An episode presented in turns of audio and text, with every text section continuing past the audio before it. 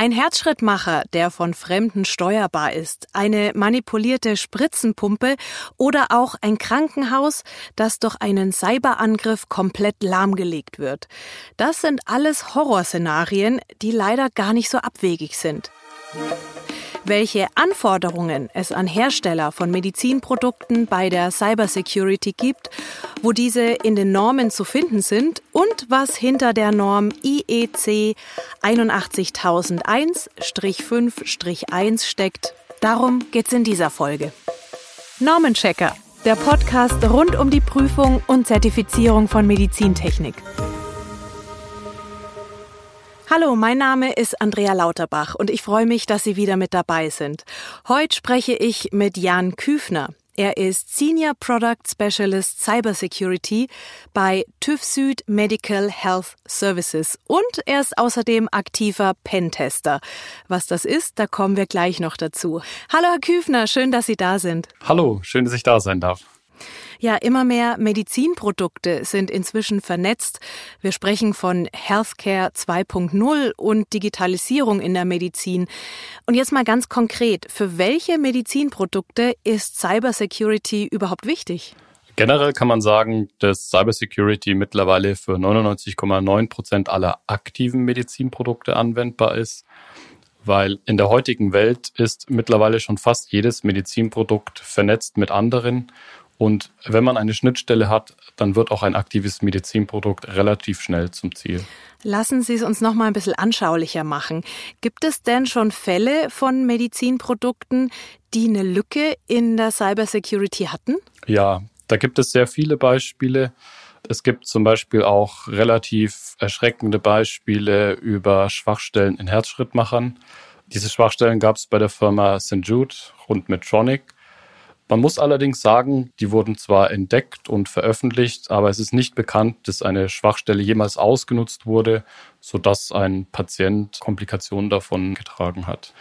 Unabhängig davon gibt es aber auch immer wieder Schwachstellen bei gängigen Technologien, die ja mittlerweile in Medizinprodukten auch regelmäßig eingesetzt werden, wie zum Beispiel Bluetooth. Mehr und mehr Medizinprodukte haben halt jetzt einfach Bluetooth-Schnittstellen.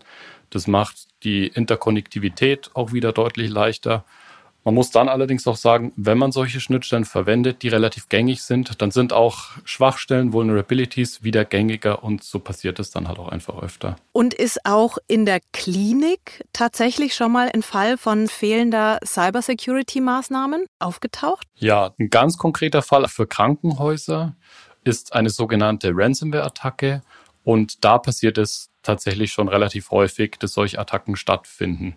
Zum Beispiel im Jahre 2020 wurde aus Versehen die Uniklinik in Düsseldorf gehackt und es wurde eine Ransomware-Attacke durchgeführt. Hier kam es dazu, dass Operationen nicht mehr möglich waren und sogar die Notaufnahme schließen musste. In dem Zusammenhang gab es auch einen Todesfall. Da hat man dann lange ermittelt, ob dieser Todesfall im Zusammenhang mit dieser Attacke stand. Es hat sich aber herausgestellt, dass das nicht so war. Die Person wäre auch ohne diesen Hack verstorben. Gab es denn bereits Vorfälle, wodurch Patienten tatsächlich zu Schaden kamen? Also Nachweise gibt es dazu keine, aber es gibt eine Umfrage vom Poneman Institut. Da wurden ganz viele IT-Security und IT-Experten interviewt, die in Krankenhäusern arbeiten. Und jeder Fünfte ist sich sicher, dass es auf jeden Fall schon einen Cyberangriff im Krankenhaus mit Todesfolge gab. Ransomware setzt sich zusammen aus den englischen Begriffen Ransom für Lösegeld und Software. Es handelt sich dabei um eine Schadsoftware, die Computer sperrt oder die darauf befindlichen Daten verschlüsselt. Die Angreifer fordern dann ein Lösegeld, um die Daten wieder freizugeben. Ransomware nutzt eine Schwachstelle im System und schleicht sich oft unbemerkt auf die Rechner, zum Beispiel durch Links in E-Mails oder durch Schwachstellen im IT-System. Das könnte zum Beispiel auch ein Medizinprodukt sein, das noch auf Windows XP läuft. Die Ransomware selbst ist ziemlich kompliziert verschlüsselt, was eine Datenwiederherstellung fast unmöglich macht. Experten raten dennoch davon ab, Lösegeld zu zahlen, weil Hacker die Daten oft trotzdem nicht zurückgeben. Diese Beispiele zeigen also, Cybersecurity bei Medizinprodukten ist notwendig, wenn nicht sogar lebensnotwendig. Und trotzdem kommt es immer wieder zu Vorfällen. An was würden Sie sagen, liegt das? Ja, Cybersecurity ist relativ neu im Bereich der Medizinprodukte. Und viele Hersteller sind halt einfach noch nicht auf dem Niveau, wo sie sein sollten heutzutage. Wo finden denn Hersteller die gesetzlichen Anforderungen zur Cybersecurity? Also gesetzliche Anforderungen finden Hersteller in der MDR und in dem MDCG 2019-16 Papier. Welche Anforderungen sind dort genau zu finden? Ja, eine Anforderung zum Beispiel ist das Cybersecurity Post-Market-System. Post-Market-Systeme gibt es in der Medizintechnik ja schon länger. Da interessiert den Hersteller oder soll es den Hersteller interessieren, was macht denn mein Medizinprodukt da draußen eigentlich im Markt? Gibt es Meldungen aus dem Krankenhaus oder vom Kunden? Gab es irgendwelche Vorfälle? Das ist ja schon relativ etabliert. Jetzt allerdings kommt Cybersecurity noch oben drauf. Hersteller müssen nun erstmalig schauen, ob auch ein Medizinprodukt Schwachstellen hat. Und das gegebenenfalls, je nachdem, wie kritisch die Schwachstelle ist, auch sofort beheben oder zeitnah beheben. Bei der Suche nach Schwachstellen helfen ja auch sogenannte Penetration-Tests. Was hat's denn damit auf sich? Ja, generell die Abkürzung für Penetration Test ist Pentest. Also viele bis die meisten kürzen das ab, wie so vieles halt auch. Ein Pentest ist einfach gesprochen ein Härtetest für die IT-Sicherheit des Medizinprodukts. Wir beim TÜV Süd machen das auch. Und wir führen dann halt einfach einen Cyberangriff durch, um mögliche Schwachstellen zu identifizieren. Wir agieren dann quasi, wie ein Hacker auch agieren würde und testen das Medizinprodukt dann so. TÜV Süd ist das erste und bisher einzigste Pentest-Labor übrigens, das nach 60601-4-5 akkreditiert ist. Die 60601-4-5 ist eine der beiden Normen im Bereich der Medizintechnik. Und Pentests sind jetzt auch verpflichtend, oder? Ja, Pentests sind gemäß der MDCG nun auch die erste Wahl, die IT-Sicherheit zu verifizieren. Aber auch niemand, der sich mit IT-Sicherheit auskennt, hätte das jemals in Frage gestellt. Ein Pentest nicht zu machen, wäre einfach fatal. Tatsächlich bekommen wir auch immer wieder Feedback, dass so ein Pentest extrem viel bringt und den Kunden auch ein Stück weit weiterbringt und vor allen Dingen die IT-Security erhöht. Wie findet man denn als Hersteller das richtige Labor dafür? Das Pentest-Labor sollte schon Erfahrung haben im Bereich der Medizinprodukte, um die gewissen Nuancen darzustellen. Ein gutes Beispiel ist hier immer ein Pentest-Labor, was keine Erfahrung hat im Medizinproduktebereich. Die testen teilweise einfach die falschen Bereiche. Die testen dann Bereiche, die den Patienten gar nicht so gefährden. Und das ist natürlich fatal. Man sollte schon einen Dienstleister holen, der genau weiß, wo der Patient gefährdet wird und dann da auch testen.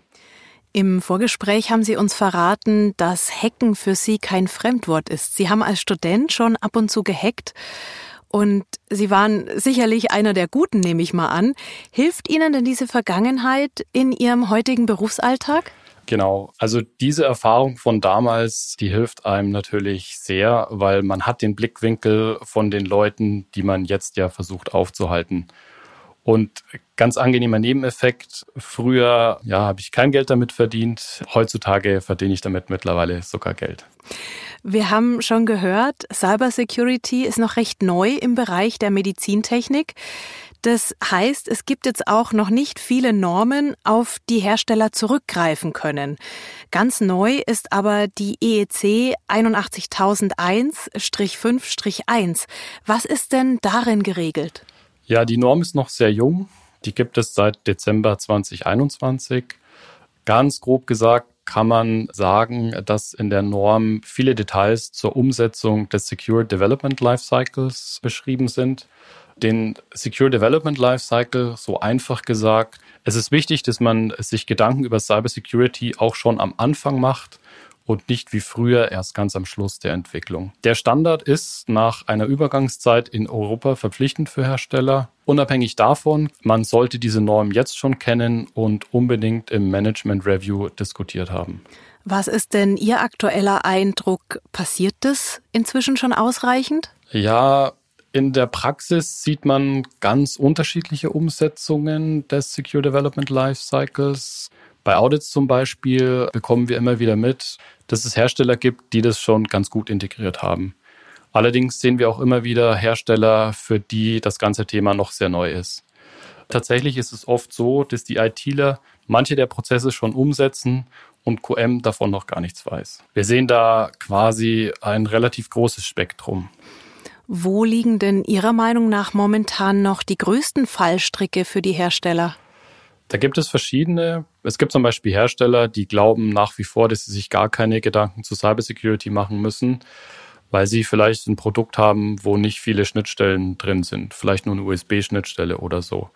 Aber auch hier ist Cybersecurity tatsächlich anwendbar. Wenn man wenige Schnittstellen hat, also die Attack Surface relativ gering ist, dann ist es halt einfach etwas kürzer, das ganze Thema. Aber es ist definitiv dennoch anwendbar.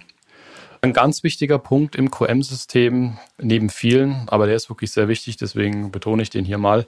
Es ist extrem wichtig, dass man sich um die Schwachstellen, um die Vulnerabilities in den Medizinprodukten und in den Third-Party-Libraries, in den sogenannten Subkomponenten dass man sich darum kümmert und das Ganze bitte dann auch systematisch, also äh, geführt von einem Prozess und vor allen Dingen auch regelmäßig macht. Was können Sie den Herstellern noch mit auf den Weg geben? Ja, wer es noch nicht getan hat, der sollte unbedingt eine Gap-Analyse der MDCG 2019-16 machen. Eine Gap-Analyse ist ja immer ein super Tool, um rauszufinden, was ich in meinem QM-System schon habe, was ich aber auch vielleicht noch brauche. Und gerade bei der MDCG 2019-16 ist es eine sehr gute Methodik, das zu machen, weil das Dokument hat ja immerhin über 70 Seiten. Mhm, und rauszufinden, was man eben noch nachlegen muss. Worauf können Hersteller noch achten? Ja, im Bereich des Technical Documentation Assessments empfiehlt es sich, als Threat Model Stride zum Beispiel zu verwenden. Man kann auch immer andere verwenden. Stride ist allerdings sehr systematisch und hat auch eine sehr hohe Lesbarkeit für Dritte. Stride an sich ist eigentlich ein total alter Hut, gibt es tatsächlich seit über 20 Jahren jetzt mittlerweile. Aber die meisten kennen dies leider noch gar nicht. Stride wird groß geschrieben, fünf Buchstaben. Für was steht das ausgeschrieben? Das S steht für Spoofing, das T steht für Tampering, das R steht für Repudiation, das I steht für Information Disclosure das D steht für Denial of Service und das E steht für Elevation of Privilege. Und das sind alles quasi Attack-Methoden oder Angriffsmethoden von Hackern, um ein Medizinprodukt, um jegliches anderes Produkt anzugreifen. Was sollten denn die Hersteller unbedingt bei der Zulassung beilegen? Ja, ganz wichtig ist zum Beispiel ein Systemdiagramm weil wenn man das System nicht kennt, dann wird es schwierig für uns als benannte Stelle, das überhaupt zu bewerten. Und wie die MDCG ja schon gesagt hat, ist ein Penetration-Test, ein Pentest essentiell, damit wir das Produkt zulassen können. Ja, und last but not least, das Allerwichtigste ist jedoch bei all den Details, das Medizinprodukt braucht unbedingt ein gut umgesetztes Security-Konzept. Ein gut umgesetztes Security-Konzept ist also essentiell für ein sicheres Medizinprodukt, lebensnotwendig, nehme ich hier mit. Und vor allem sollten Hersteller immer dranbleiben, weil sich wirklich wahnsinnig viel tut im Bereich der Cybersecurity. Herr Küfner, herzlichen Dank für diesen Einblick, für das Gespräch und für Ihre Expertise. Ja, danke, Frau Lauterbach, dass ich heute hier sein durfte. Medizinprodukte sollten keine Schwachstellen haben. Das heißt, sie sollten ausreichend sicher sein, damit die klinische Performance auch bei Angriffen gewährleistet ist. Allerdings ist die Cybersecurity noch ein relativ neuer Bereich bei Medizinprodukten und noch nicht alle Hersteller sind auf dem aktuellen Stand. Darum hier nochmal zusammengefasst die wichtigsten Learnings dieser Folge. Erstens, durch die MDR und MDCG 2019-16 kamen erstmalig direkte gesetzliche Anforderungen zur Cybersecurity bei Medizinprodukten. Die Norm IEC 81001-5-1 gibt viele Details zur Umsetzung des Secure Development Lifecycle. Zweitens, Hersteller sollten auf keinen Fall auf einen Pentest verzichten. Pentests decken Schwachstellen auf, die behoben werden können. Bei der Suche nach einem Labor sollte man darauf achten, dass man sich Spezialisten für Medizinprodukte sucht. Und drittens, auch nach der Veröffentlichung des Produkts müssen Hersteller über ein Cybersecurity Post-Market-System gewährleisten, dass Schwachstellen schnell behoben werden. Das war Normenchecker, der Podcast mit News und Tipps rund um das Thema Prüfungen von Medizinprodukten. Wie gefällt Ihnen eigentlich der Podcast? Haben Sie Fragen zu unseren Themen? Schreiben Sie uns unter normen-checker.tuffsud.com. Also TÜV Süd, aber ohne Ü-Pünktchen, einfach mit U. Wir freuen uns über Ihr Feedback. Normenchecker ist ein Podcast des TÜV Süd, produziert von Ikone Media. Und ich bin Andrea Lauterbach. Alle Informationen zum Podcast und zur Folge finden Sie auf der Website von TÜV Süd und hilfreiche Links stehen in den Show Notes. In der nächsten Folge beschäftigen wir uns mit Transport und Verpackungsvalidierung für sterile Medizinprodukte. Ich freue mich, wenn Sie wieder mit dabei sind.